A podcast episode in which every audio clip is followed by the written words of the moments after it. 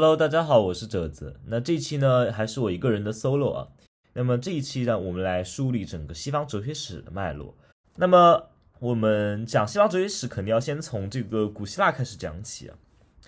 古希腊它最重要的是，大家就是很多人他会比如说去嘲讽一些古希腊的哲学家，说居然还有人认为世界的本源是某一种单一元素，然后什么什么的。但其实我们要看待古希腊的时候，我们不能简单的用现在的所谓的你的科学观、你的真理观去审视它，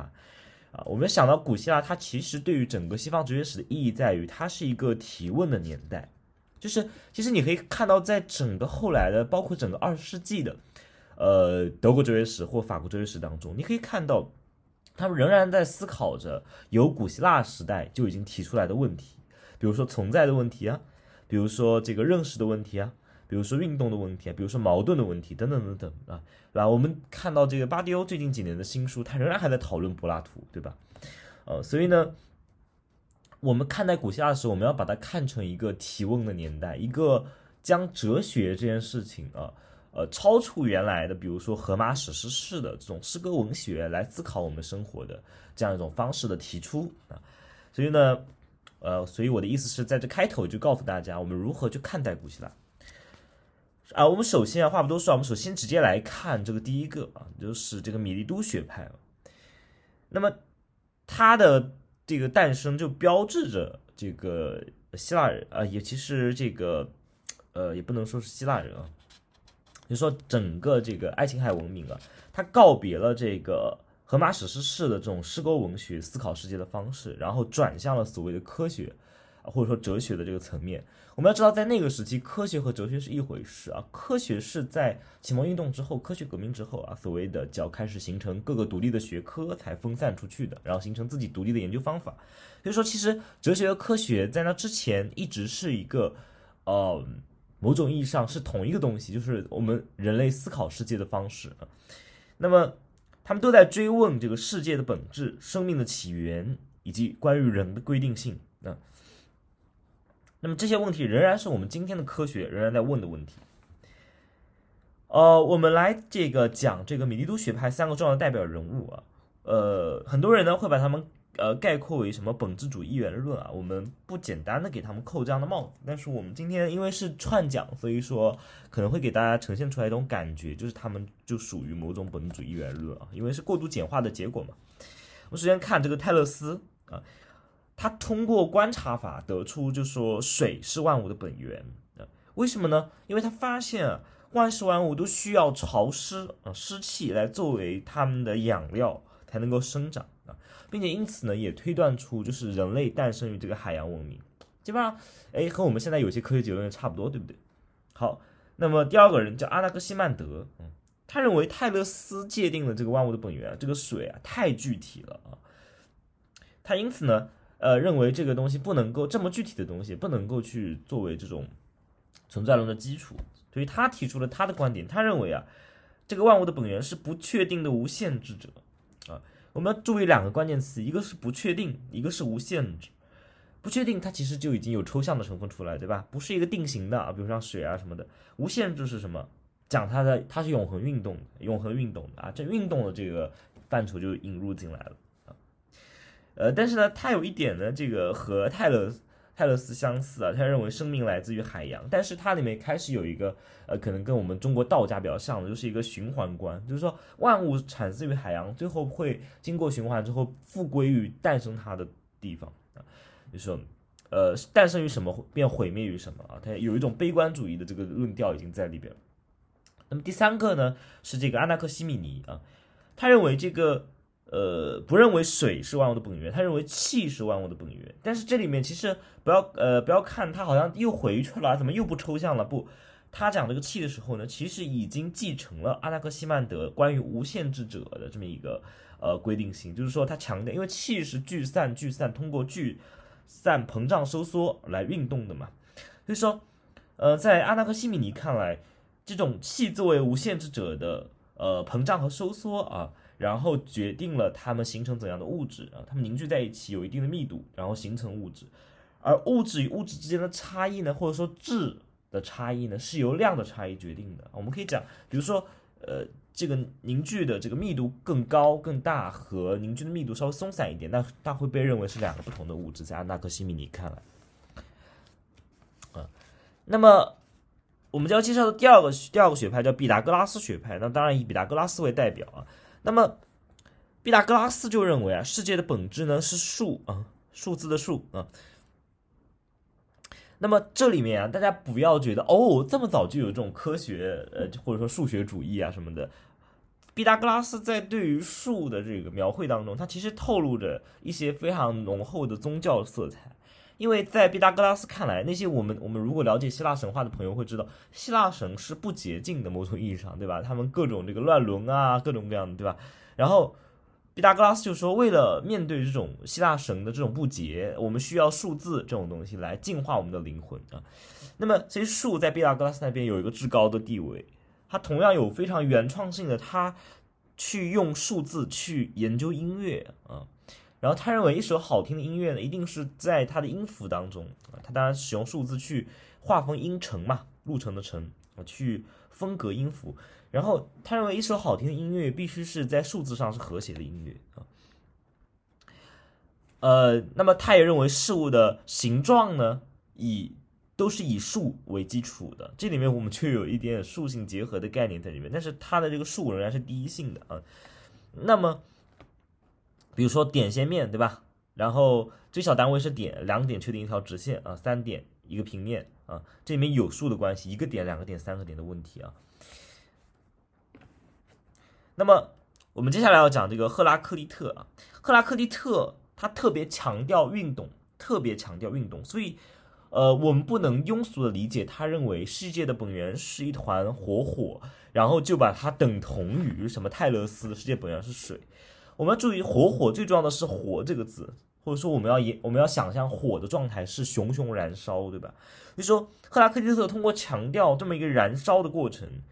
去强调是万事万物的永恒运动性，所以这个火我们更可以去以理解成一种隐喻啊，包括他所说的“人不能两次踏进同一条河流”，都是在强调这么一种运动性。同样，在他的思考中，已经呈现出了某种能量守恒定律的概念。就是比如说，他在讲火的时候，我们知道是用燃料去点燃，对吧？燃烧，然后在燃烧的过程中，它会产生一个剩余，或者说我们叫灰烬，啊，然后这个灰烬又会转化成怎么样新的燃料，然后再循环燃烧，等等等等啊。那么，他会这边就强调了一个万事万物之间的循环转化的关系啊。他认为生命是就是通过这个呃。这个火呃气的凝聚，然后火的燃烧产生湿气，然后湿气呢，然后通过气压变成水，然后在水中诞生生命啊，然后在水中诞生生命。那么就是克拉克利特他和这个米利族学派最不同的就是他这个火我们要非常呃抽象的去形而上的去理解，因为在这个火当中，它赋予了最初的这个神的意味，也就是这个一，也就是。或者说太一，或者说原初的这个一罗格斯，也就是他后来称之为罗格斯，也就是神的普遍理性啊。而万事万物都由于由于这个罗格斯作为一种规定性啊。那么罗格斯同样也是处理多到一之间的关系，就是我们如何发现这种繁杂繁杂的这个经验世界的这个统一性呢？我们要通过认识到罗格斯才能，认识到背后的普遍性和意义啊。那么巴门尼德呢？就这个某种意义上是对于这个呃罗格斯的一呃进行了一种就是彻底的强调，但是巴莫尼德却对变化这个持否定态度啊，他强调这个一是永恒的不变的存在啊，所以他有一句话叫要么存在者存在，要么存在者不存在，呃，所以说。对巴门尼德来说是非此即彼的存在与不存在，要么存在，要么不存在，不存在这个中间的状态啊，不承认运动啊。那么他的学生芝诺呢，就为了反对，呃，一方面他要反对毕达哥拉斯学派将物质形式量化的一种逻辑，一方面他要反对对他导师的一些运动论者的攻击，那么他就提出了非常著名我们都知道芝诺悖论啊。那我就不展开详细讲了，我们举其中一个例子，比如说，呃，他说。如何否认运动的呢？就是说，一个人，比如说从 A 点要跑到 B 点，那么他首先要干嘛？首先要跑到 A 和 B 的终点 C，对吧？首先我得跑到一半，才有可能跑到最终点。那他找到这个 A 和 B 的终点 C，那么 A 点要到 C 点呢，又需要到 A 和 C 的终点 D。那么这样我们就会发现这个东西是无限分割的，就这个路程是无限分割。一方面，他提出了这个范畴的无限可分性，然后来反驳毕达哥拉斯学派啊，这种通过将这个物质形式量化。那么另一方面呢，它也通过这样一个悖论来否定某种运动的可能啊，某种运动的可能。呃，那么接下来我们要讲的这个，在苏格拉底之前的最后一个人叫德谟克利特啊。德谟克利特，呃，他是比较，我们简单说是，他是一种反对感官主义的一种机械唯物主义者，就是说，他认为感觉经验呢都是虚假的啊，感知是相对的。那所以呢，我们我们我们要他要承认这个外在客观世界的这个第一性啊。所以说，他很容易走向一种机械唯物，就是承认人类心灵不重要啊，感知不重要，重要的是外部的那个物质世界啊。那么，在我们讲了这么多这个罗列，就是说我的意思是，刚刚我罗列的这些早期希腊的一些哲学家，我们要把他们看作是一些早期对于世界是什么、生命是什么、事物之间如何转化等等这些问题基础问题的一个探索者和提问者啊。所以说。呃，我们会发现他们之间就是更多的是一种就是弥散在各个每一个一个的星从的这样一个关系，各自提出各自的问题，做出自己的这个猜测和回答啊。所以说，呃，那我们后面从苏格拉底，呃，尤其是从柏拉图开始，我们的问题意识就会开始连贯起来了啊。就是后面的人总是在回应前面的人提出的遗留下来的问题。呃，我们在讲柏拉图之间，还需要讲一下苏格拉底和智者派的争论呢。那智者派代表人物，比如说普罗泰戈拉。他提出一个这个说说法，大家应该都知道，就是叫人是万物的尺度啊。大家千万不要就是像教科书理解的，这个人是万物的尺度什么啊？提出人文主义啊，然后说讲到人的普遍性，恰恰不是如此，恰恰不是如此。这个人是万物的尺度，他恰恰要强调的是一种相对主义，因为他强调这个人是什么？是个人，尺度是什么？个人的尺度。所以说，人是万物的尺度，它里面有一个就是个人绝对主义的倾向啊，就是每个人。都有自己的对万物的一种尺度，那么普遍的知识就变得不可能，所以它是一种怀疑论，它是一种怀疑论，不是什么人文主义啊，这个教科书上是胡说八道。那么，那么苏格拉底恰恰就是啊，呃，要去这个通过另一种怀怀疑的方式去怀疑这种怀疑论啊，就是苏格拉底所说的辩证法。就什么是辩证法？在苏格拉底那里，什么是辩证法？是对话。啊，所以我们看到柏拉图编了很多关于苏格拉底的对话。苏格拉底很爱干的一件事就是到处去广场上找人辩论啊。但是他的辩论不是说，哎呀，我告诉你，我我相信什么，我的观点是什么啊，你这是错的，不是这样的。他很少提出自己的看法，而是说他进入到别人的观点，然后将对方的逻辑推到极致，然后让他的逻辑最后呈现出一个自相矛盾的状态啊。所以我们也说，苏格拉底的这样一种对话的方法也被称为叫精神助阐述。他其实最终的目的要让要让这些自以为知者意识到自己的无知啊。那么苏格拉底在这里提出了一个非常重要的概念，直到后面柏拉图、亚里士多德都很重要的继承了这个概念，就是包括我们到当代哲学甚至分析哲学在讨论我们的伦理问题或者是正义善的问题的时候啊，仍然都要去把这个东西作为一个论点啊去看待，就是知识即美德，就是苏格拉底认为啊。这个人作恶都是因为无知啊，所以人的第一道德或者说至高道德就是掌握知识啊。所以他有那么一句话叫“未经审视的人生不值得一过”啊。这样一种这个观念呢，也我们可以看到这个汉娜·阿伦特在呃他的这个《艾希曼的耶路撒冷》这个报告当中，他提出了这个平庸之恶的问题啊。很多人他认为这个那这个很多小纳粹啊，他作恶就是因为。他不思考啊，他像一个机器一样服从，等等等啊，就是说，呃，强调很多时候这个人的这个作恶都是因为无知，嗯，或者说不愿意知，不愿意思考啊。那么我们接下来就来讲这个柏拉图啊，那么后面我就开始顺起来讲啊，就是说，因为整个问题意识开始连贯起来了啊，可能会节奏稍微快一点点。那柏拉图这个。呃，出生的时候，苏格拉底其实已经四十二岁了。那么，所以是基本上他就是看到了这么一个，他是一个奴隶主贵族出身啊。我们看到和他晚期的这个政治立场有关系。呃，他他见识到了这个雅典民主制的开始腐败，然后也见到了他老师苏格拉底的死，所以他对这种雅典的民主城邦制开始绝望啊。他希望希望去构建一种全新的这种政治理念，所以在他理想国当中呢，就以我们刚刚谈到的知识作为权威，或者理性作为权威，然后呢构建了这么一个理想国的这个秩序啊。那么最高统治者或者说能够去辅佐最高统治者的被称为哲人王啊。那么他在他他自己四十岁的时候建立了这个雅典学院啊，雅典学院它的重点恰恰不在什么呃人文科学上，恰恰恰在这个自然科学啊，比如说数学、天文学等等啊。所以呢，我们也可以发现啊，在古希腊的时候，我们刚刚强调了我们的这个论点，就是说科学和哲学啊，在那个时候就是同一回事情，就是人们探索世界、探索自然的过程啊，和思索人生的过程是同步的啊。呃，他认为他这个。这个雅典学院的目的呢，是去教育出合格的统治，就像我们说的啊，哲人王啊。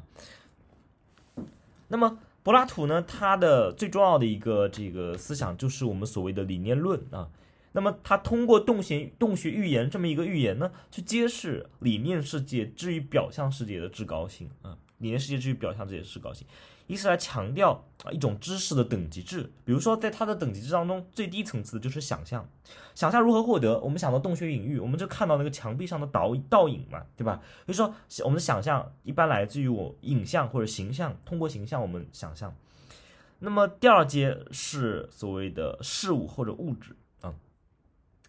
那么，但是呢，他会认为这样的事物或者物质会因为啊我们接收他们呃感知他们的这个背景条件的不同，会走入一种相对主义。所以，怎么样的知识是绝对的呢？就是再往后更高一阶的，就是思想或者理念啊。呃，比如说他谈到这个可被概念化、范畴化的数学对象啊，数学对象的这个这个这个这这种类型的对象啊，比如说我们举个例子啊，什么是呃理念？嗯，或者说一种初级的理念。比较初级的一种思想就是三角形性啊，不是三角形，是三角形性啊。比如说三角形，所有的三角形都具备的某种性质啊，我们能够抽象出这个东西，就基本上捕捉到了理念的最初阶段。而更高阶的理念，或者是终极的理念，在柏拉图看来，是你必须要将这些一个又一个的三角形性啊、正方形性等等等这些理念啊，给它们系统化啊。然后统一起来，从多到一，抽象出万事万物背后的那个本质性的理念规定性啊。那么他将这个东西称为完善的理智啊，完善的理智。所以抽象的能力，从具象表象世界中抽象的能力，是柏拉图最看重的能力啊。那么我们就要问了，这理念的依据在哪里呢？哦，理念的这个保证性谁给呢？在柏拉图看来，理念是先天的存在于人的灵魂之中啊。呃它是先于具体事物而存在的，它同时也是具体事物的原因啊。每个具体事物呢，它分有理念，并且模仿理念，也就是我们常听到的这个分有说和模仿说。那么我们就要问了，如何获得理念呢？对吧？我们如何获得理念呢？啊，柏拉图说啊，通过这个三种方法，第一个就是回忆啊，因为它是。先天的存在于人们的灵魂之中，我们回忆就行了。嗯，我们比如说遭遇到一些经验，我们一下子能回忆到背后的理念。第二，抽象，我们刚刚讲了啊，通过数学啊、几何学啊等等方法，数学对象去抽象。第三，爱欲，嗯，呃，爱欲。那么爱欲它重要的是什么？强调爱欲内在它所带有的一种能量，是能够引导人走向某种灵魂的高处啊，嗯。那么因此呢，柏呃柏拉图不仅在规划归了一个知识等级制，它还划归了一个精神结构的这个这个等级制吧，可以说是啊，呃，它划分了这个欲望、精神和理性，它们分别对应了节制、勇气和智慧，在整个它的社会理想构型当中，分别也对应了这个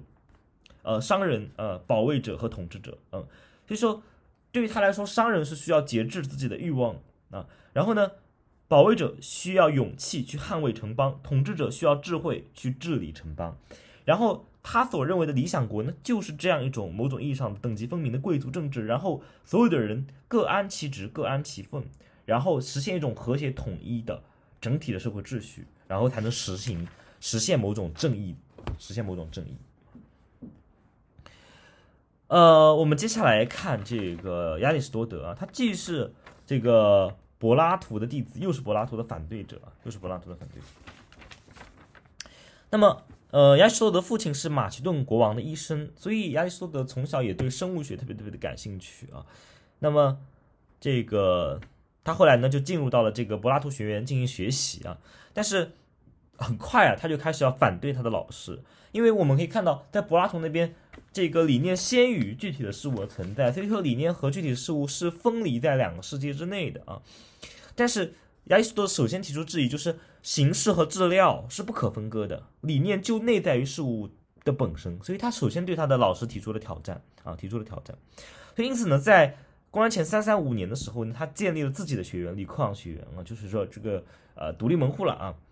那么这个吕克昂的名字也来源于之前苏格拉底经常去散步的园林啊。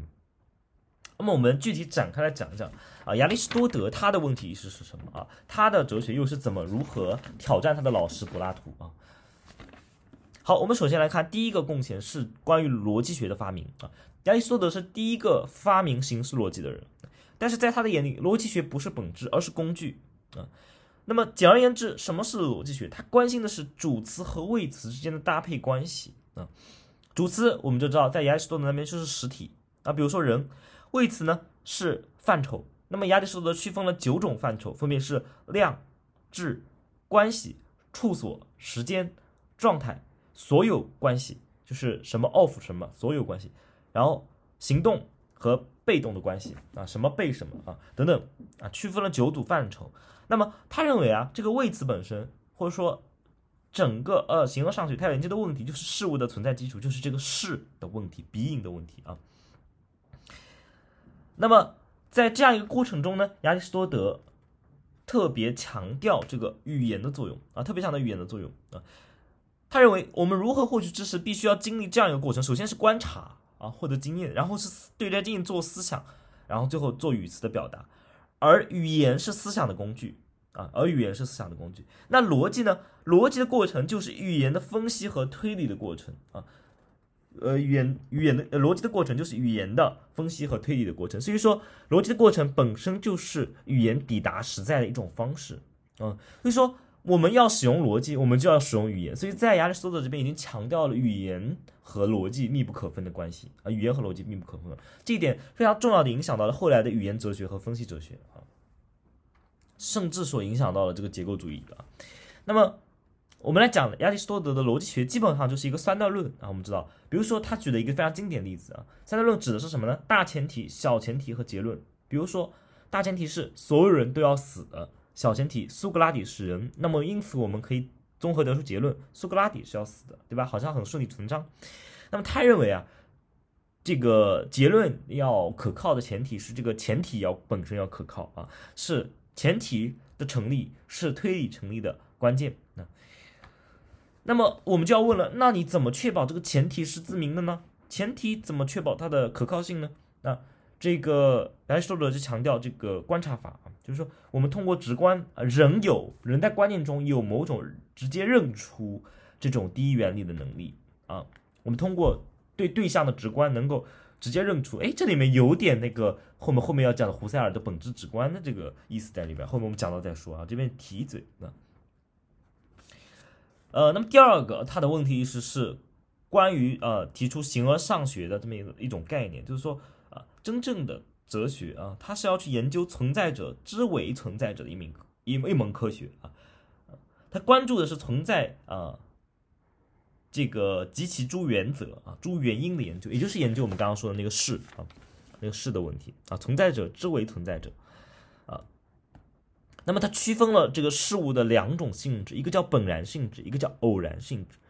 而所谓的形而上学要研究的是这个本然性质。什么是本然性质？比如说我们刚刚说人是会死的，啊，这个是对象自身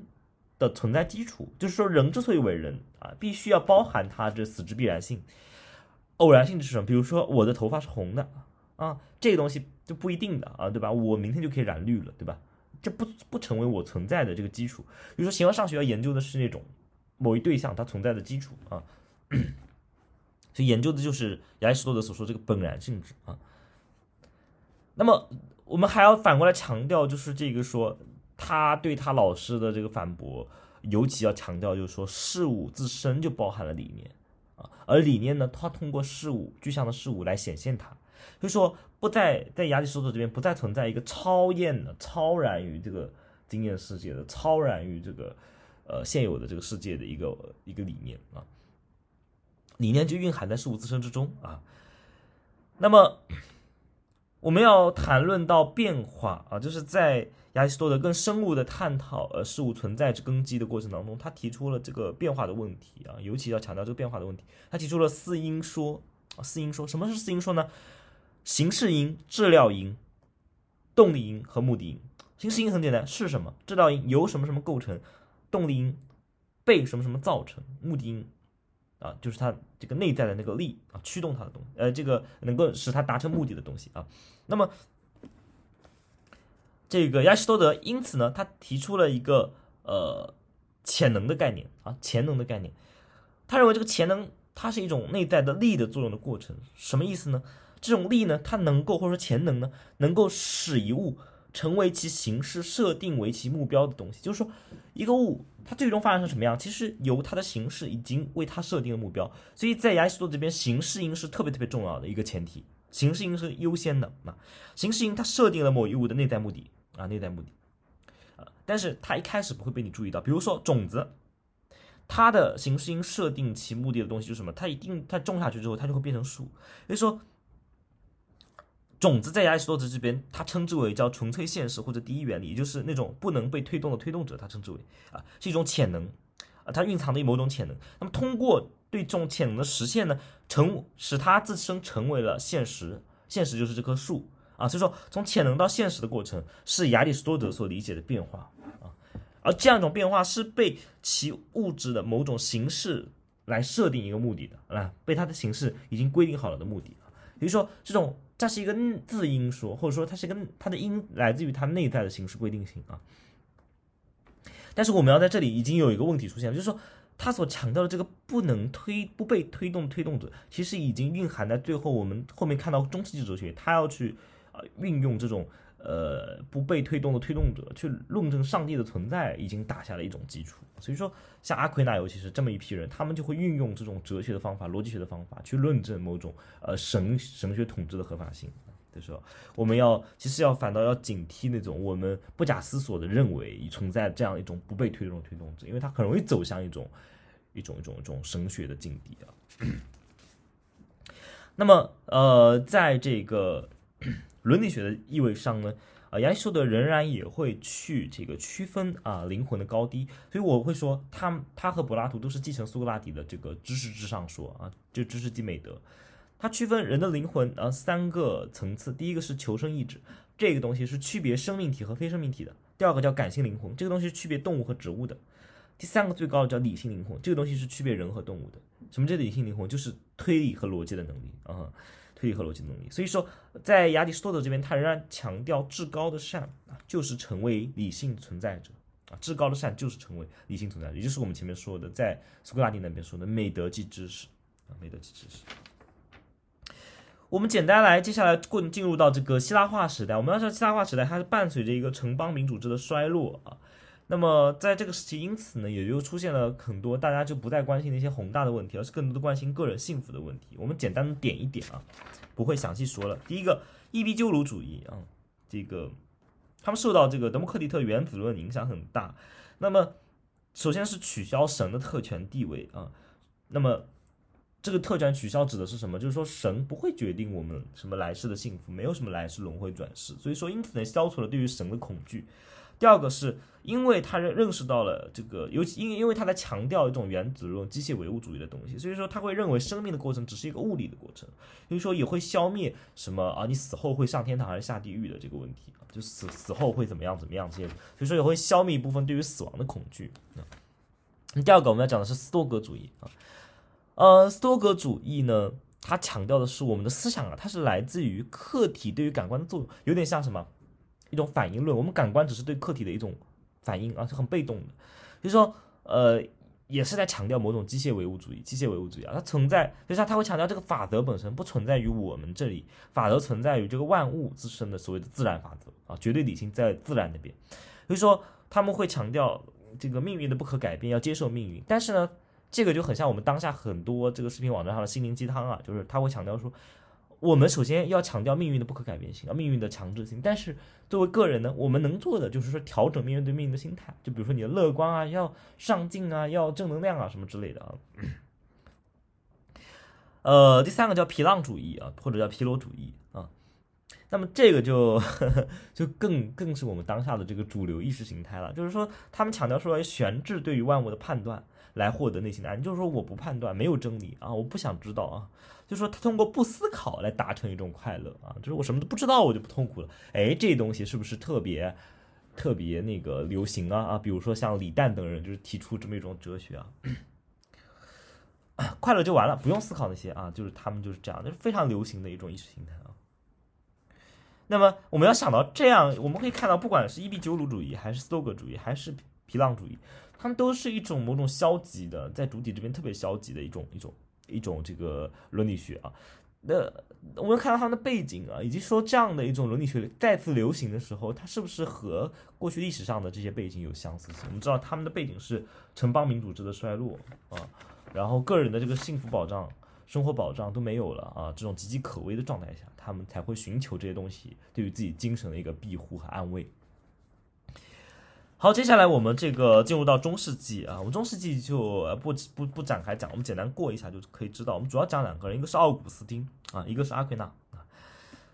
呃，奥古斯丁呢，他会更强调这个这个某种啊柏拉图主义，就是说他认为这个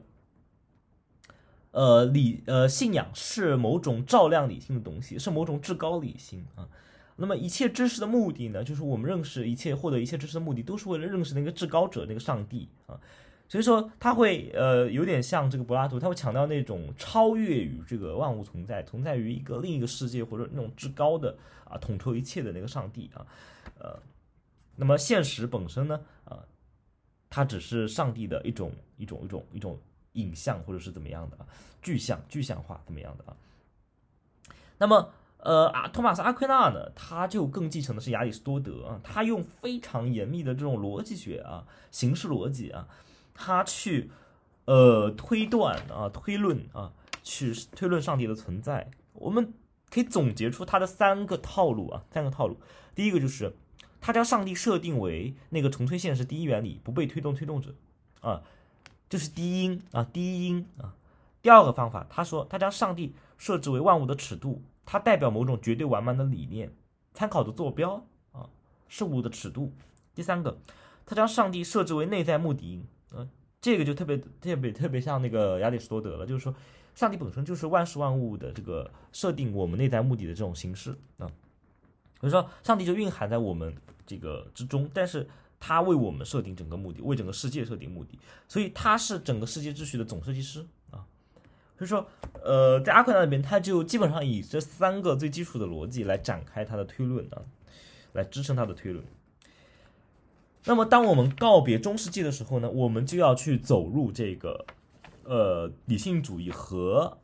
呃随着来的这个经验主义对理性主义的质疑，这样两大阵营的一个对峙。但是，我们要强调的是，我们所谓的大陆理性主义和英国经验主义这样的一种两大阵营的这个。呃，几个近代哲学的这个对峙呢，它是一种回溯建构的结果。在当时没有一个叫所谓的理性主义流派，然后我们仨就是结成一个派派别，然后你们几个结成一个派别，不是这样的，是我们对于哲学史的回溯的过程中啊，我们我们我不是强加吧，就是呃，我们给他们命名的回溯性的命名的，因为我们可以在呃这几位哲学家当中找到某种共通性，然后在那几位哲学家当中找到某种共通性，他们之间又可以进行某种呃批判也好，对话也好，这样一个。呃，一个形式，所以说我这边要强调一点，这个回溯性，回溯性。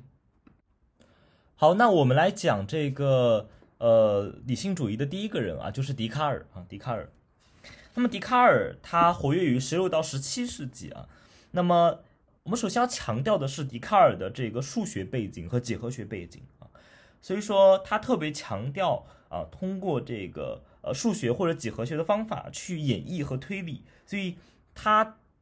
认为的真正好的一个哲学方法，应该是使用演绎法，也就是从确定知道的事实中做出关于必然性的一种推断。而什么是他认为最确定的啊，最不容怀疑的这个知识呢？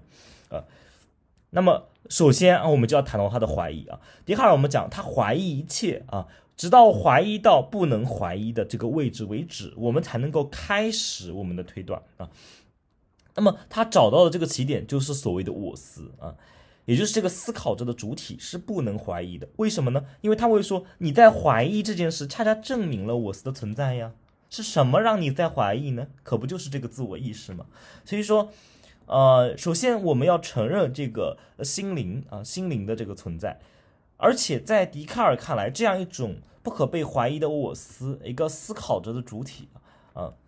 这个这种思维的存在呢，是可以独立于广言的存在的就是这个我啊，大家不要理解成是你这个实体啊，你这个身体，恰恰在笛卡尔这里，他要去分割这个身这个思维和广言啊。他认为这个我是纯粹是一个无身体的存在，它可以脱离身体而存在。所以我们后面有一个非常。有意思的就是说，比较流行的一个这个思想实验叫“缸中之脑”，对吧？大家应该知道，这我就不多说了。不知道可以搜一下，大概就可以理解这个我思啊。其实，当你陷入到这种身心二元对立的这种“缸中之脑”的这种悖论里面，啊，基本上你就陷入到某种，呃，笛卡尔给我们创造出来的一个小小的陷阱里边。那么，呃。我们，然后在笛卡尔那里，上帝是什么呢？上帝仍然是那个最完满的观念，观念，也就是那个真正能够保障我们的我思得以可能的东西。就是说，它其实啊，还是预设了一个大他者，预设了一个背景性的秩序，能够确保这个我思是成立的，是真实的，就是那个最完满的观念啊，就是能够确保我们思维是真实的那个背景性的支撑啊，就是那个他，他把上帝安在了这个位置啊，那么。呃，活跃于十七世纪的斯宾诺莎呢，就完全和笛卡尔非常不一样啊。他最重要的著作叫《伦理学》，大家有兴趣可以去读。那么斯宾诺莎非常强调一种泛神论，不是说在这样一些秩序背后有一个这个设计师啊，有一个这个更至高的这个上帝，而是上帝本身，它就在所有的实体当中显现其自身啊。比如说人就是某种上帝意志的体现啊，所以说，呃。在斯宾诺莎那里，他特别强调那个实体。什么是实体呢？就是在本身中，并且通过本身而被设想的东西啊，也就是我们简单来说就是字音啊。但这种字音呢，又体现了某种上帝意志。这个上帝不是外在于这个世界，就这里面还是比较接近于亚里士多德。这上帝不是外在于这个世界啊，不是分割于这些 具体的存在，而是就在这些具体存在之中啊，体现他自己。嗯，特别像亚里士多德形式和质料的关系啊。那么。呃，他还提出了一个重要的概念，叫属性啊。属性，什么是属性呢？就是能够被理智理解为构成实体的这些本质，叫属性。那么他认为呢，呃，我每一个单一的实体呢，啊，都只是某种上帝意志的不同表现而已。所以说，在他那里，思维和广言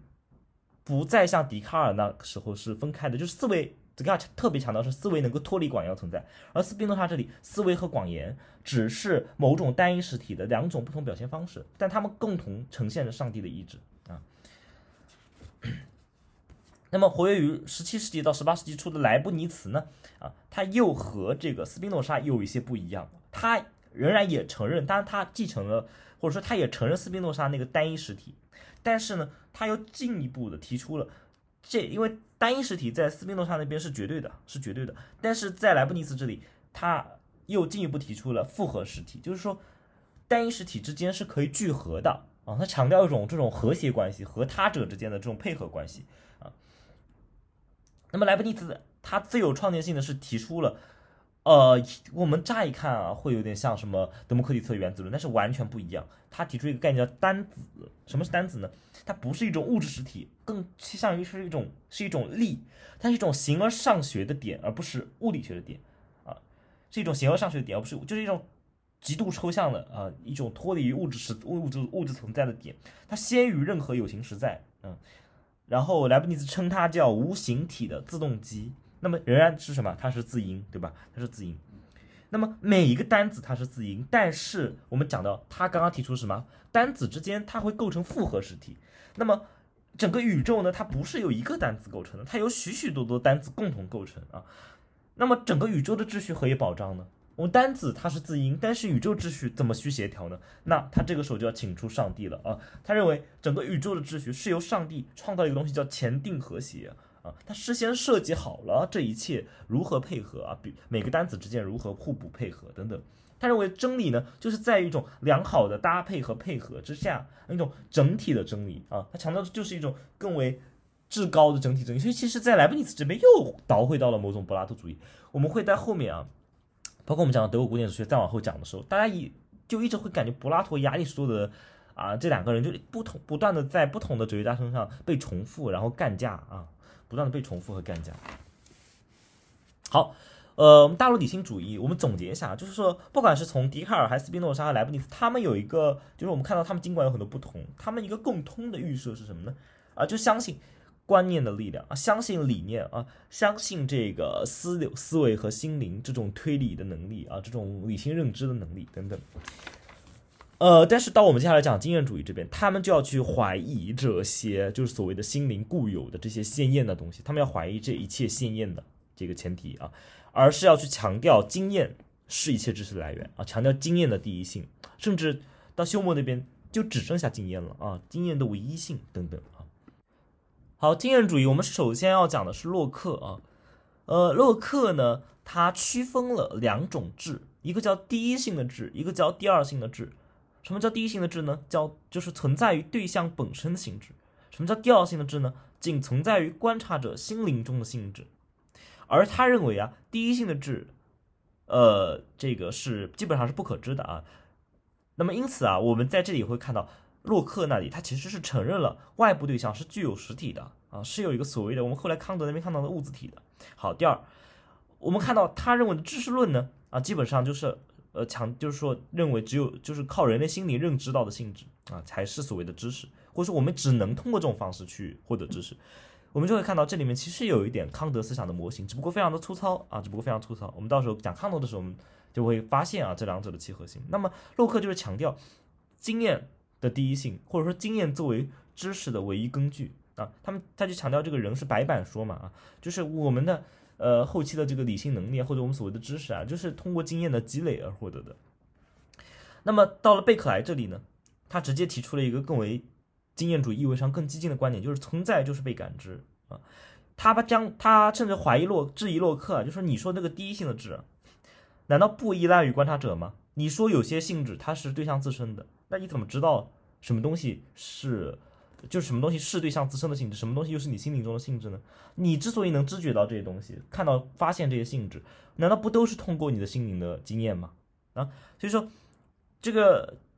存在就是被感知，他在这强调你这个洛克所说，你说的什么对象本身固有的固有的这个质，也是通过你心灵心灵来获得的呀，也是通过你心灵来获得的呀啊。所以说这个他，但是贝克莱在这里他又强调了一种物质的可感性，呃物质物质是可感的，但呃这个如果是不可感知的啊，那么我们就无法确证它的存在；如果是不可感知的，我们就无法确认它的存在啊。那么。那么就有人要问了，如果那你说，如果你闭上眼睛，比如说你眼前有一把椅子，如果你这个贝克莱，你闭上眼睛，对吧？那这椅子你感知不到，你看不见了，对吧？你也别碰，你别乱乱蹦，它还存在吗？哎，贝克莱这边就这时候就在搬出上帝说，你虽然不在，比如说你走出这个教室了，你要想那教室里那把椅子还在吗？啊，他说你不用管这个，为什么呢？因为当你不再感知的时候，上帝在替你感知，啊，总有一个更高的存在在帮你感知，所以那个椅子还是在存在的。所以我们就看出这里面就漏洞百出了。我们我们回头看啊，洛克这里，你说你要经验一个事物，对吧？你说你原来是白板，你依靠什么经验呢？对吧？你怎么把握这些事物的知识呢？难道不不需要有一个鲜艳的心灵吗？对吧？好，在贝克莱这里，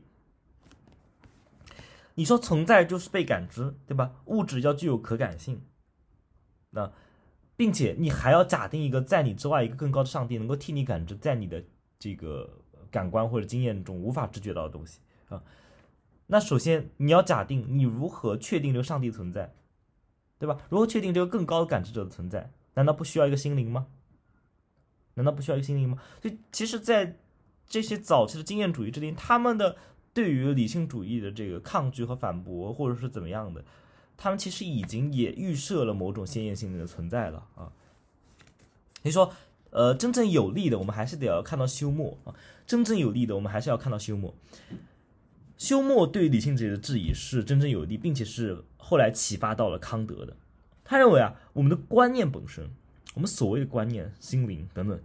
本身是来自于感觉印象的啊，是来自于感觉印象的。以及还有一个就是说，我们反过来对感觉印象过之前感觉到东西的一个事后反省啊，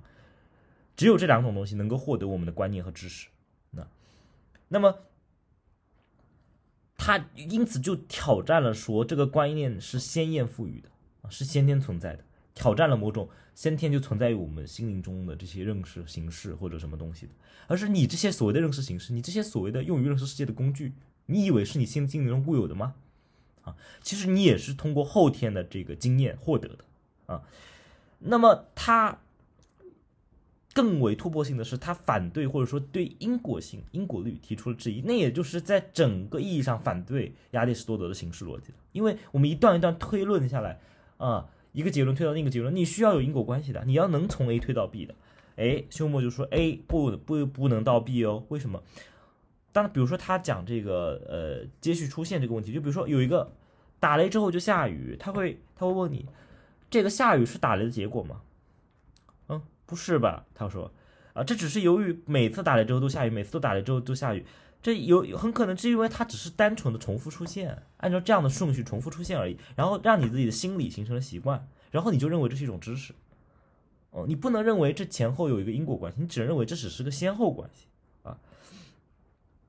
所以呢，呃，休谟这里啊，他很会很容易走向某种经验的相对主义啊，经验的相对主义，包括他在阐明他的伦理学的时候，他会强调说，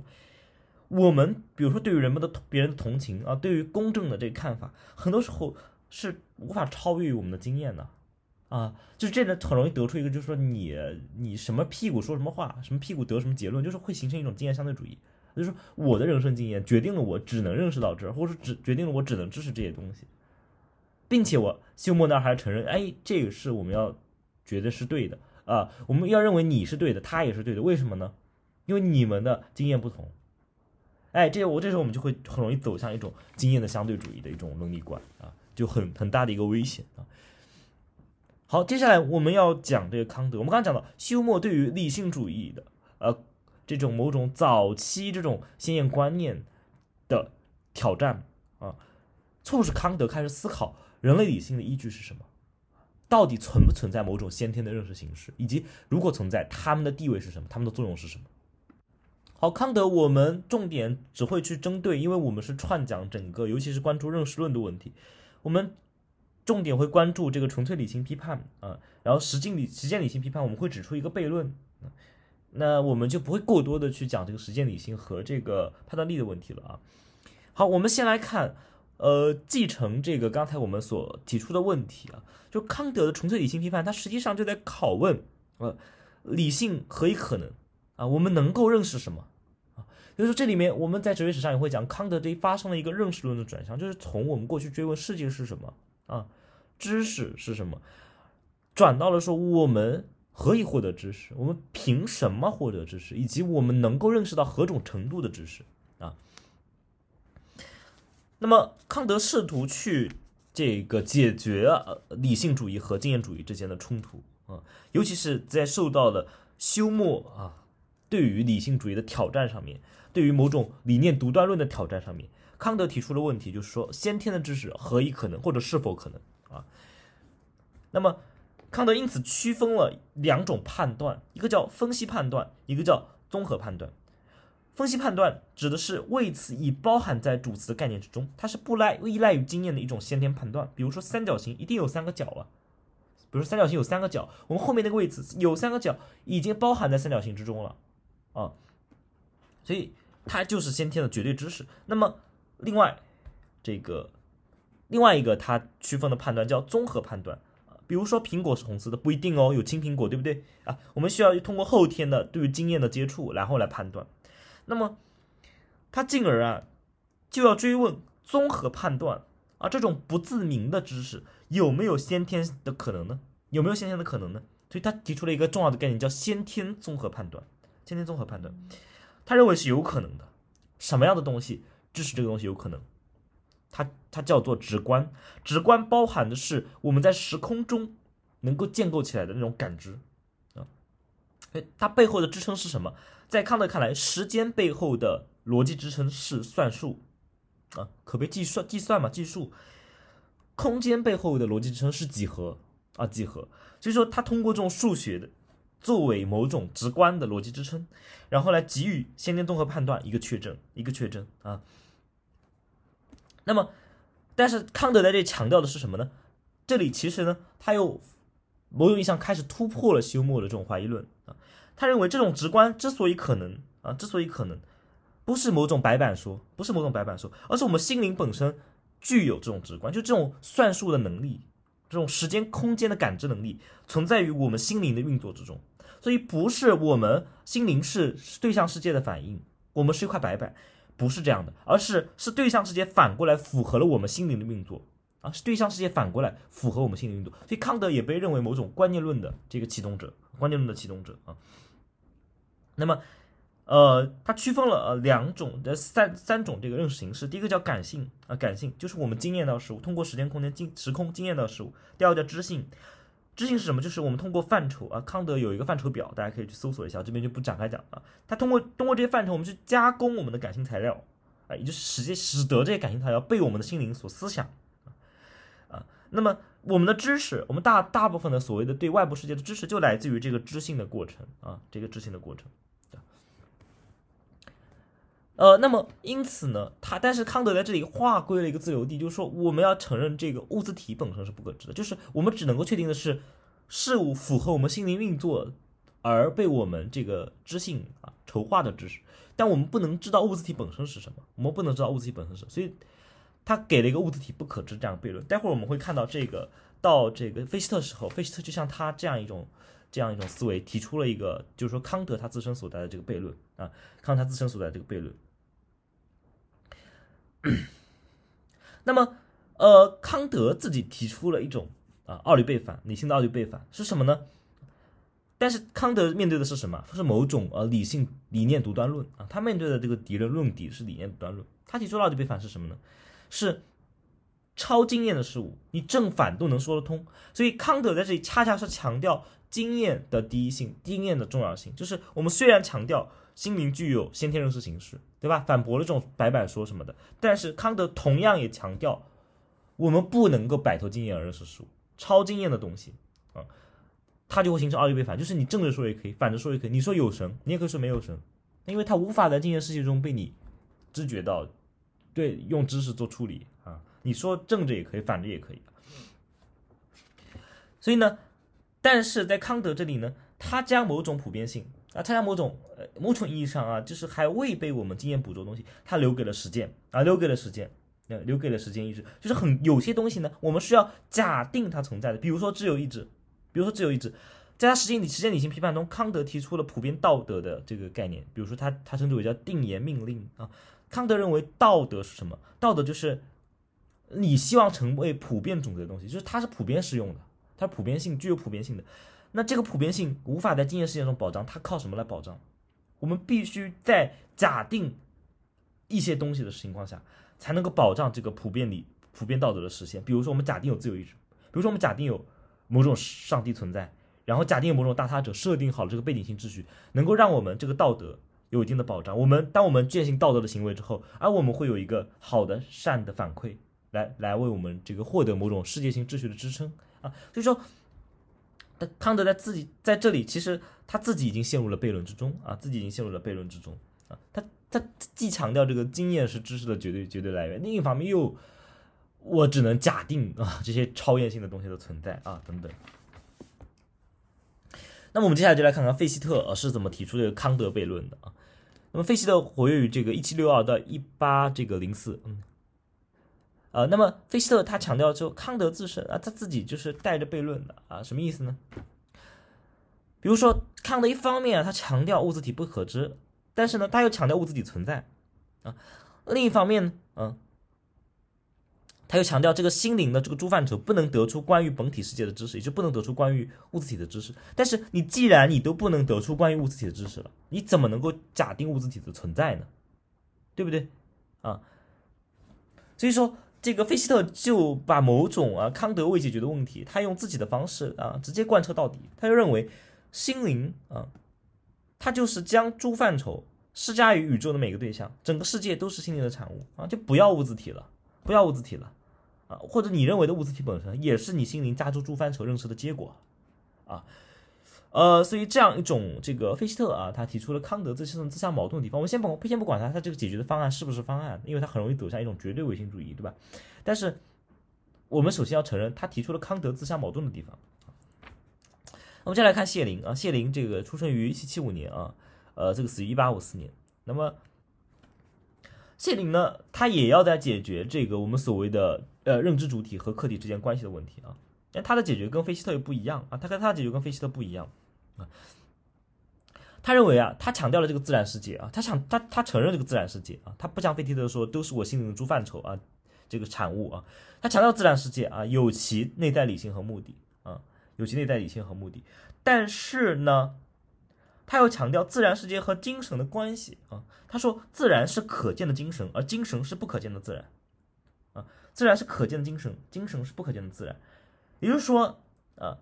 自然本身只是理智的一种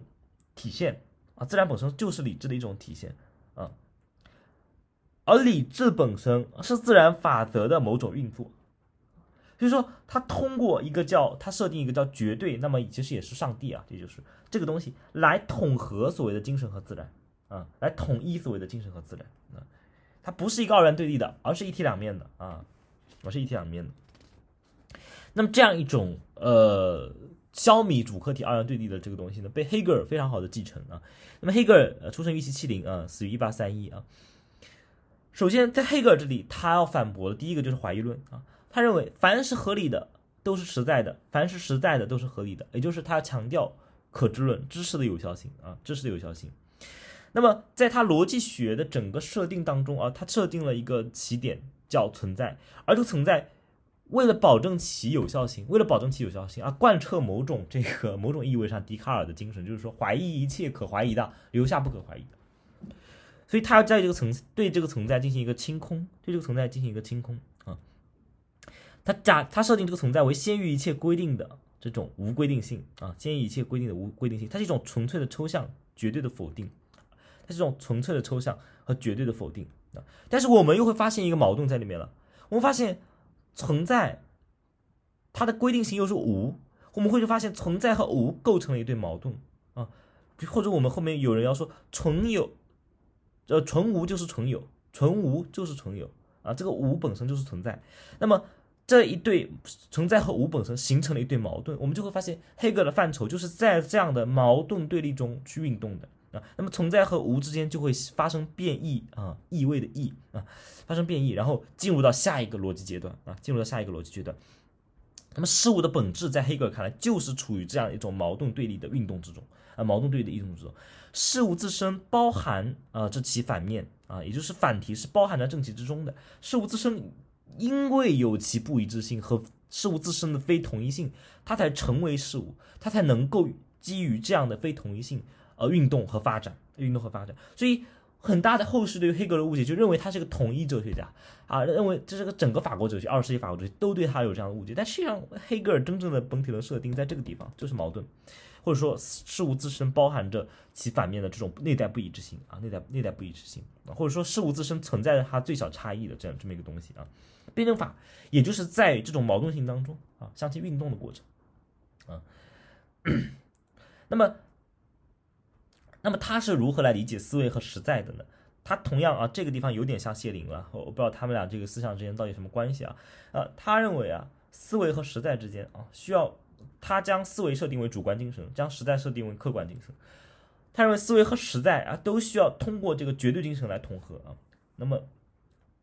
理念啊，理念其实是这个自我意识的这个范畴啊，他在其对象中认识其自身啊。呃，他在对象中认识其自身，什么意思呢？啊，一个人呐，实际上是以绝对在自然中表现其自身的方式来思考自然的。什么意思呢？我再重复一遍啊，黑格尔认为一个人呢，他是以绝对啊，就是这个统筹这这第三方这个绝对的这个大他者，在自然中表现其自身的方式。绝对首先在自然中表现其自身。然后人呢又是以这种他表现自身的方式，经由绝对中介来思考自然，所以绝对作为自然和实在和思维的中介性而存在啊，绝对作为自然和实在的中介性而存在啊，而这绝对又存在于人的精神之中啊，绝对存在于人的精神，所以某种意义上，我们为什么人的知识为何可靠啊？或者黑格尔在这如何解决康德的问题，是因为我们人的认知，我的我或者我的自我意识这个认识本身。啊，它就符合某种绝对在自然中表现其自身的方式，就是说，我们的认识本身就是符合某种客观精神的啊。所以说，客观世界本身是理念世界的化身，而意识又是通过我们看到它的精神现象学的一步步进展，进展到绝对精神的。所以说，通过绝对精神这个中介，我们就可以统合这个主观精神和客观精神啊之间的分裂啊，就可以解决康德意义上的一个问题啊。啊，凡是。这个实在的啊，都是符合理性的，都是仅有这个绝对中介和我们的认识相一致的啊。好，那么我们接下来呢，要稍微跳一跳啊，在这个转入这个现象学啊，我们关键论运动后面现象学运动之之之前呢，我们要讲一个几个啊三个啊所谓的非理性主义的哲学家啊，呃，稍微下泄泄火，对我们前面的这个思维的这个进入啊，稍微泄泄火啊，我们来强调一下。个人啊，或者说我们讲行动，在这样一种密集的这个思想轰炸当中，它到底充当着一个什么位置？以及我们如何应该停下来去反思一下这种呃理性之间的纠缠啊，不断的在知识的进入上面的这种呃，好像似乎要走入一个这个独断论死胡同的这么一个这个位置上啊。科尔凯郭尔、尼采和伯格森如何为我们打开另外一扇这个窗子啊？思考的视角。好，那我们接下来讲这个克尔凯郭尔、尼采和伯格森呢，但是我们不就不具体展开讲他们这个一个整个思想体系，我们简单的讲讲他们对过去的整个哲学传统提出的问题是什么啊？大家也是借助这个问题是自己去读书和思考啊。首先就是克尔凯郭尔啊，他通过他上过谢林的课啊，尤其谢林对黑格尔的批判，那么他直接给黑格尔一个评论，他认为他是一个滑稽演员啊，就说。嗯，因为他认为啊，就是说整个这个黑格尔或者尤其是黑格尔，他忘记了人的个体存在啊，人的就是生存论的问题。他克尔凯郭尔这里是不相信，尤其是他特别要反对，就是我们一直前面讲的苏格拉底等一个传统，就是知识即美德这么一个传统。他不相信，因为。他假定一个情况，说你就算知道关于某物的知识，但是你到那个时候不一定会真的这样选择，所以他更强调的是行动，那更强调行动，并且强调人的这种伦理抉择是非此即彼的，只有两个选项，选择或不选。所以说，呃，伦理选择对于克克尔海郭来说，他称之为叫信仰一跃，信仰一跃就是。大家可以去搜一下克尔凯郭尔描写这个亚伯拉罕如何向这个神献祭他的儿子啊，这个故事非常的呃有意思的一个缩小版的克尔凯郭尔思想的隐喻，就是你根本就不知道你选了之后会怎么样，没有任何的背景性秩序逻辑的担保，但是因为你内在于你自身的这个信仰，你知你要去选择这件事情，所以这样一种行动是一种超越性的，是一种超越知识论的行动。那么其实，在尼采这边，我们也同样可以看到这样一种超越性，就是当尼采在。呃，反对整个整个在他的这个道德的谱系当中，他去批判整个西方整个基督教世界一个传统下来这种奴隶道德的时候，他强调的啊，很多人把它错绘成了一种什么社会达尔文主义啊，是这种军国主义啊什么。但其实尼采恰恰强调的是，这种权利一直代表的是突破一种原有的既有的奴隶道德的一种超越性维度。啊，他不是说什么肯定剥削、色达战争，而是他要朝向说人，你必须要离开，或者说你要通过反对你当下的那个秩序，他们当时就基督教秩序嘛，你才能够有一种超越于现存这种社会伦理的一种超越性维度。没有一个大哈者给你做担保，你你他他眼中所谓的超人是一种未来的人嘛，是一种未来的人啊，就是说他会在会提出一个口号叫重估一切价值。那么。在伯格森那里啊，他提出的这个挑战是什么呢？就是我们过去一直讲理性主义也好啊，经验主义也好，他们都讲什么本质啊、范畴啊，包括包括到这个观念论啊，他更多要讲这个概念啊。然后黑格尔他最高阶段是概念论嘛，概念啊什么的，逻辑啊、逻辑关系。那伯格森就说这些东西啊，实际上你都是在扭曲事物本身啊。你通过将一个鲜活的事物还原成各种各样、各种各样被你切开来、切碎了的范畴啊。你这样就是没有办法，就是说真的了解到这个事物本身，你只会了解到一个范畴游戏当中的一个结论。就是说，首先第一个，他强调你要知道事物，你必须要深入到事物内在，但这个地方就很悬，你怎么深入事物内在性嘛？你怎么体验事物本身嘛？对吧？除非你变成那个东西，对吧？呃，这里面就给现在一个流行的意识形态留下，就说，即这个子非鱼，安之焉知鱼之乐？这庸俗庸俗理解版本，就是你不是我，你你除非进入到我体内，否则你没办法代表我说话，你没办法提出一个普遍性，什么什么，就提出这种无这种极端相对主义。呃，但另外一个很有意思的创建，就是它关于绵延这个概念，就是说，他他强调过去的这种范畴，还有一个问题，就是你把事物变成了一种暂时性的啊，静止的，能够在当下这一刻被你停下来去认知的。而他常常说，事物是一直在变化的，这个变化是连续的啊，而且是内在于事物本身的，这就是事物存在的样态。呃，但是这里面啊，它其实我们在胡塞尔，在我们讲胡塞尔的时候，他会变成一个就是。他他和伯格森这里不一样的是，伯格森他理解的是这样一种存在状态是事物自身的存在状态，而胡塞尔啊，他其实某种意义上虽然他没有怎么接受观念论的影响，甚至他好像都没怎么读过黑格尔、谢林他们的东西，但是其实我们可以在胡塞尔身上看到很多观念论的影子。胡塞尔就会讲啊，这样一种事物存在的连续性，不是事物本身有的，而是人的意识带有的一种特性，他称之为叫内时间意识。呃，这个我们不是今天重点，但是我要知道事物的连续性，嗯，如果在现象学看来，在待会我们要讲的现象学看来，在胡塞尔看来，它不是说是事物自身的性质，啊，又回到了某种观念论或者理性主义的那个传统，就而是我们，因为胡塞尔他他这个思想资源是笛卡尔嘛，某种理性主义的，而是我们的意识自身带有的性质啊，事物只能以符合我们意识的方式呈现给我们。好，我们接下来来讲这个胡塞尔的现象学啊。那胡塞尔出生于一八五九年，死于一九三八年。那么胡塞尔的整个问题意识的大的历史背景在于说，他要去捍卫一个人文科学的独特价值，他反对自然科学对人文精神的这种殖民啊。所以说，那他就很自然的，我们刚才讲到，他去关注人的主观精神，他去关注人的自我意识啊，就非常顺理成章了啊。那么首先啊，胡塞尔先要提出他的驳论，对吧？驳斥别人。首先他驳斥了四种主义，第一个叫心理主义啊，他驳斥了首先第一个叫心理主义。比如说，呃，心理主义分成两类，比如说第一类以普罗代泰格拉这一类为代表的，就是我们前面讲到人是万物的尺度，就是个别的人是万物的尺度，就这种个别的心理主义的相对主义啊，就会导致一种怀疑主义和相对主义啊，没有一种普遍知识了，在这样一种个别的心理主义里边啊。呃，第二种叫心理由生理组织决定的这种啊器官决定论啊，那这样也不没办法去追求真理，因为因为只要器官组织不在了，那那就是没有知识了，对吧？没有真理了。好，首先他驳斥了心理主义，第二种他驳斥了这种自然主义的反应论啊，就我们讲的人是很被动的，比如说希腊化那些有些人，他人被动的，人人只是这个外部世界啊在我们这感官中的反应等等，嗯，这个。首先，他要讲的是，他要提出的是，人的认识本身是无法超越经验的这一点，他要承认康德啊，他继承康德这这一块，他强调经验是认识的唯一来源。另外，真理是人体结构对外部的反应，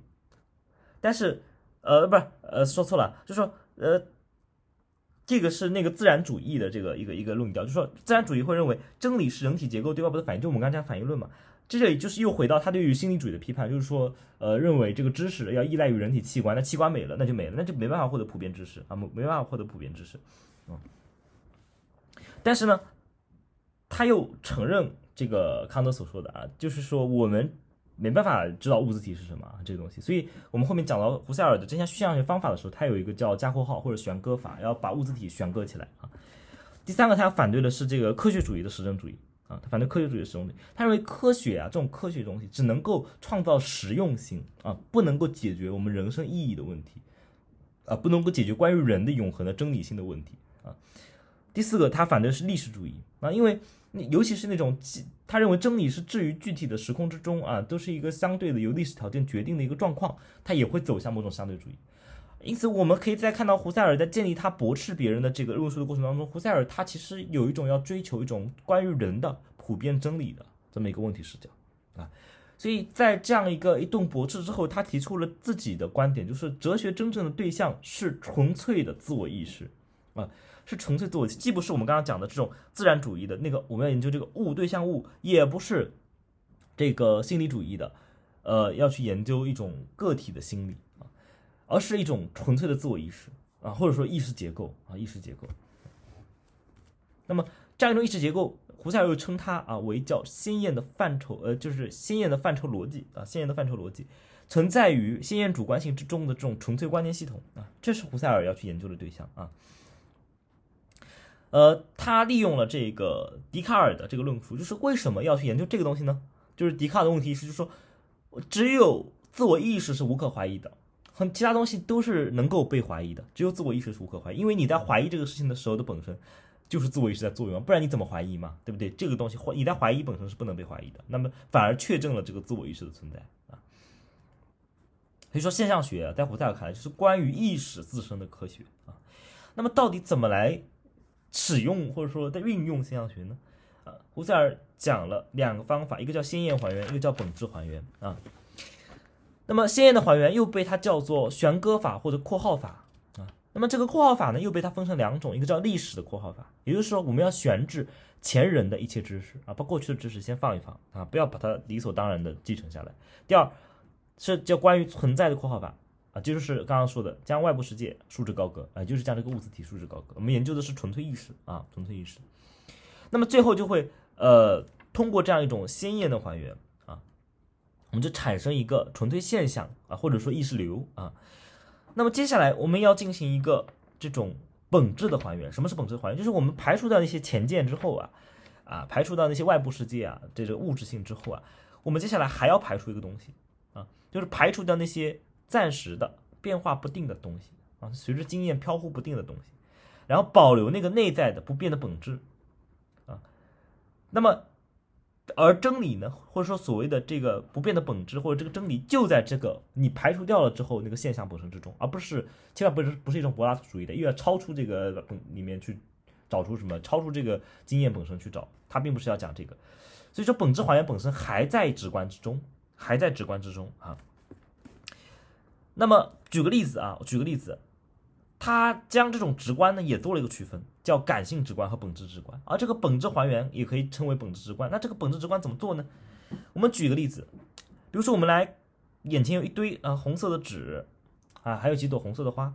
如果你是感性直观，那你就是看到一些红纸红花，对吧？那如果是本质直观是什么？我们要去把握的是什么？不是这些具体的红纸红花，而是关于红色的本质，关于红的本质啊。那么如何把握呢？如何把握呢？胡塞尔提出一个方法，叫自由这个自由列想象变更法，自由想象变更法，就是通过不断的变换想象，来摆脱事物的具体经验内容，然后来把握其共同本质，啊，就是排除变量嘛，呃，我我那么多个红，那么多个红色的物体啊，我看里面共同的东西是什么，我排除差异物，那最后有一个最共通的就是那个红色嘛，啊。啊，这个东西能不能行呢？我不知道啊。大家这个有，我感觉甚至有点靠我们超能力了。就是我怎么到底怎么怎么在我的直观中把握这个红，这个大家就是各自有结论吧。呃，但是另外一个就是胡塞尔可能说到现在来说比较重要的留下的一个建设性的这个成果，就是关于这个意向性的问题。什么意向性？就是意识在自身活动中构造出种种对象的能力。胡塞尔将这个意向活动啊，或者说这个自我意识啊，它分成呃。自我意识的这个过程分成三个部分，第一个叫意向主体，啊，要产生意向性，首先要有意向主体，对吧？第二个叫意向性的活动，第三个叫意向对象。好，这里要注意了，这里和康德完全不同的地方就出来了。但康德会觉得他承认那个物自体存在，我的意向对象是那个物自体，但是我只能通过我心灵的形式来建构关于它的知识。但是胡塞尔这里是什么？你这个意向对象本身也是由你心灵构造的，啊，对象根本不在你心灵之外。根本不在自我意识之外，而在自我意识之中，所以你这个自我意识本身就包容着这个对象，而且反过来赋予这个对象以意义。就像我们刚刚讲的，这个本质直观是通过你自我意识直观出来的，你直观出来的也只是这些现象内部的某种不变的东西啊，而这个不变东西其实反过来是你认识自己的自我意识的过程，是那个观念系统啊，是你那个意识结构啊。就说这里有一个就和观念论或者黑格尔那里得出的一样的结论，就是实际上事物是为我而存在的，啊，当没有这个自我意识的时候，事物是没有意义的。就当你的有个意向性朝向某个对象的时候，你在意识中赋予这个对象意义，啊，你只有在意识的构造中才能够赋予一个对象意义，啊，所以说。现象学，它就为后面的海德格尔的某种啊生存论奠定了一些认识论的基础啊。那么到海德格尔这里呢，他除了强调这种继承了胡塞尔这个意识的意向性之外，他还继承了，就是他他还发展了，就是说不光是意识啊，我们和物质打交道，或者和我们和外部就是具体的物打交道啊，也是这样的啊，就是一个物只有在我们上手状态的时候，它才有意义。比如说一个锤子，它到底有什么意义？只有当我们拿在手里，拿它去用的时候，在使用关系当中，这个锤子才有它的意义。比如说我拿去锤钉子，这个锤子才是作为一个锤钉子的这个工具才有用。如果拿去锤人呢，对不对啊？就立马就是这个锤子的意义就完全不同了。所以说他提出了一个叫上手状态。那么这里面海德格尔就发展了什么呢？发展说，只有在人的筹划当中，事物才会有意义。所以这个筹划呢，是一个此在的未来性。一个此时此地存在的未来性，就是说，海德格尔如何在胡塞尔的认识论基础上发展出他的生存论呢？啊，他强调的是，这个我们的存在本身，或者说我们的此在本身，它是由未来的一个意识在牵引的。这个未来的意识在他那里啊，因为我们这边不是专门讲海德格尔，我们以后有机会再可以展开讲。我们简单说一下，这个未来的意识来自于那个对于。为的为无对象性所指向的那个死，啊的一种，这个由这个死建构出来的一种时间性的倒逼啊，一种时间性的倒逼啊，啊这样一种未来性会逼迫我们要对自己的自身的当下做出种种筹划，而这种筹划是朝向未来的，所以说这里面又有了某种尼采主义的色彩，就是我们的筹划总是要超出自身的，我们筹划总是要超出现实性当下性的，啊一种朝向未来的姿态，而这里。海德格尔对胡塞尔做出的补充是语言的问题。海德格尔说，语言是存在之家。我们的思维或者说我们的意向性把握对象的时候，能够脱离语言吗？海德格尔认为不能的啊。思想本身必须啊要依托语言啊，必须要依托语言，甚至我们存在本身啊必须形成于语言啊，存在本身必须形成语言。并且海德格尔还以此强调了说，语言呐，它不是一个你肆无忌惮的使用的东西，它是有背景性设定的啊。他甚至有些激进的时候，他会来说，不是人在说话，是话在说人。语言自身有其规律性、系统性，所以这个东西其实和结构主义有一些像了，对不对啊？我们之前讲过这个结构主义，又有一点点像了啊。所以说，语言在海德格尔这里不是一个纯粹自由散漫的部件啊，一个你想怎么样怎么样的东西，而是它制约着你的思想。啊，制约着你的思想，啊，呃，当然，当然，他在晚年的时候，他提出了一个，就是说，他试图要去跳脱出这种结构化的语言，那就说，比如说诗的语言啊，这边我们不讲啊。我们在海德格尔这个语言制约思想这个基础上，我们要转到加达默尔啊，转到加达默尔啊。加达默尔，我们知道他这个是某种意义上提出这个诠释学从认识论转向本体论范畴的这么一个重要的学术史的人物啊。那么。他最重要的这个概念就是继续着海德格尔的这个问题意识啊，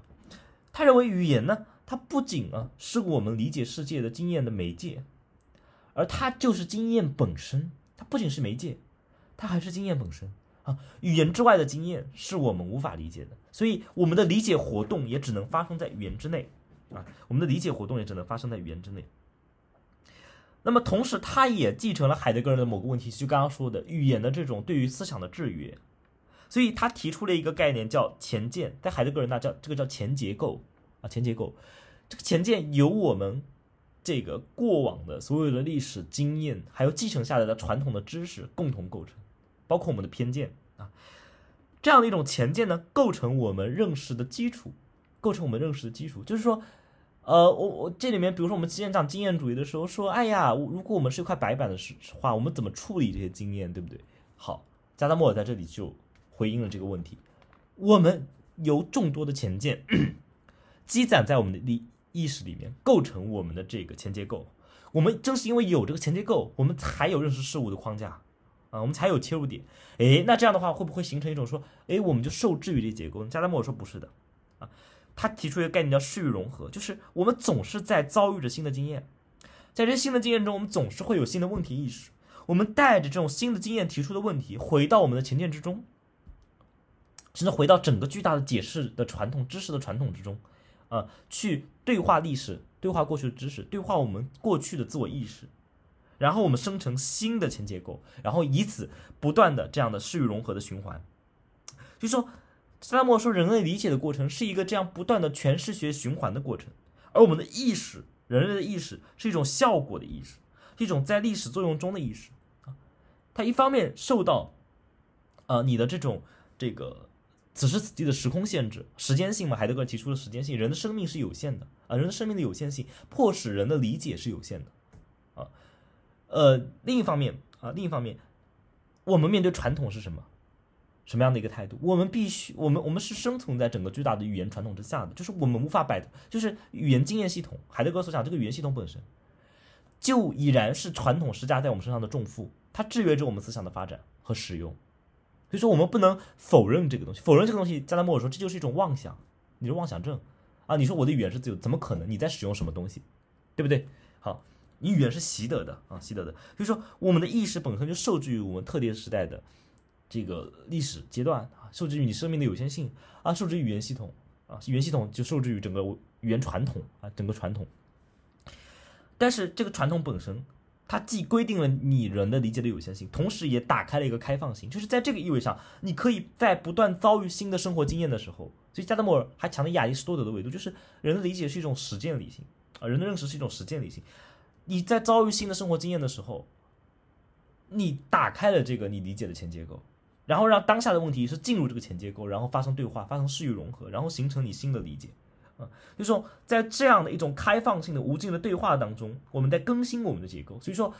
结构不是死的，不是僵硬的，啊，也不是说我们要寻求某种呃海德格尔晚年的这种诗化的语言，一种一种神秘的玄学的这种东西，然后来突破，而是说我们在这个系统内部本身就能够突破系统本身，啊，这个东西就。啊，非常这个后结构主义啊，虽然虽然在某些这个论争上，比如说加达默尔和德里达论战啊，在加达默尔和哈贝马斯论战啊，好像他跟那个结构的传统、后结构的传统这个是对抗的。但是我们可以看到，如果我们换一个跳出一种呃当时的这种对抗的视角来看，能够看到一些许的共同性。呃，那我们强调了我们认识的这个语言性啊，在象学传统中提出来语言性、意向性，对吧？意向的意识的构造性。然后历史性啊，历史有生命的时间性、有限性啊等等，然后传统的意义，还有实践性啊。我们因为我们遭遇新的生活经验，那个东西是个突破口，那个是提出新问题的东西。还有我们最后啊，在也是节目最后，我要再讲一个人，强调一个叫具生性、身体性，就是梅洛庞蒂。梅洛庞蒂他最著名的就是提出身体或者说由身体能够得到这个知觉，来构造感觉材料的第一性。他对胡塞尔的批判是：胡塞尔，你认为意识是独立的，意识是至高性的，而梅洛庞蒂说，知觉才是第一性的。你首先是知觉到某物，你才能意识某物，你才能思想某物啊。就是说，人其实是受制于他自己的身体的啊，或者说胡塞尔意味上的自我意识、心灵本身就受制于身体的。我们举个很简单的例子，我们举个非常庸俗的例子啊，当你生病的时候，你的精神状态会不会很差，或者说会进入到一种非常。吊诡的一个状态，很奇怪的非非寻常的状态。你会发现，我们的心灵本身甚至会，我讲的难听点，有些有些那个悲观主义，就是你心灵本身是跟着身体这个场域走的。所以说，呃，梅洛庞蒂提出了身体是一个场，身体是一个场域啊。你的你你你的心灵，你的思维本身，比如说我心情，就是我身体特别差的时候，我我想什么都很悲观啊。我构造任何一个对象的时候。我看这个也难喝，看这个也难吃，对吧？我一想我明天我就很绝望，等等等。你会发现你的意识本身是受到身体状态的很大的干扰，你的知觉很大干扰，你身体的疼痛，对吧？你的知觉和外部世界的这些感知，其实是更早的先于你的思想而存在的，或者说它虽然是同步的，哪怕比如说有人质疑啊，这明明是同步的，没办法脱离这个，甚至里面还有语言的介入啊，等等等等。但是我们要知道，这个身体一定是阻隔在。或者说知觉一定是阻隔在你和外部经验之间的这个东西，啊，所以说我们补充到刚才那个问题语啊，就是梅洛庞蒂，我们提醒我们一个什么？我们要还不能不能够忽视一直被整个西方哲学史忽视掉的这具身体啊，这具躯体啊，因为但凡我们有生活经验的人都知道这个东西啊有多重要啊，至尤其至于我们的精神世界，其实也是非常非常重要的啊。当然这个呃最后啊，就是把这个开放的场域也留给大家，就是我们整个梳理西哲史的过程，重点还是关注在认识论嘛，就是说什么样的知识是可靠的，我们人类到底靠什么东西来认识世界？啊，以及我们目前，呃，主要的主流的几种认认识世界的方法，比如说科学实证主义啊、逻辑实证主义啊，啊，比如说这种欧陆思辨的传统啊，等等等等，啊，还有这种这个某种苏珊桑塔格提出反对阐释啊，你直接感受啊、直观这个艺术作品的这种传统等等，到底哪一种方式，或者说哪些方式的结合，或者说还有超出这些事、超出这些已经给出的认识论范式的方式，认识的是认就是对于世界认识是可靠的，啊。或者说，你可以从更根本的意味上对这些东西进行一个提问，啊，真的是这样的一些呃无限可分的吗？也就是说，有的人他认为是纯粹这个纯粹意识啊在起作用，有的人认为是身体在起作用，有的人认为是语言在起作用，到底是什么呢？啊，是不是都不是？或者说是是一个更高的统摄于他们统摄他们的东西，统觉他们的东西呢？啊，我把这个问题啊在节目最后留给大家啊，好吧，那我们下期节目再见，这期节目就到这里，拜拜。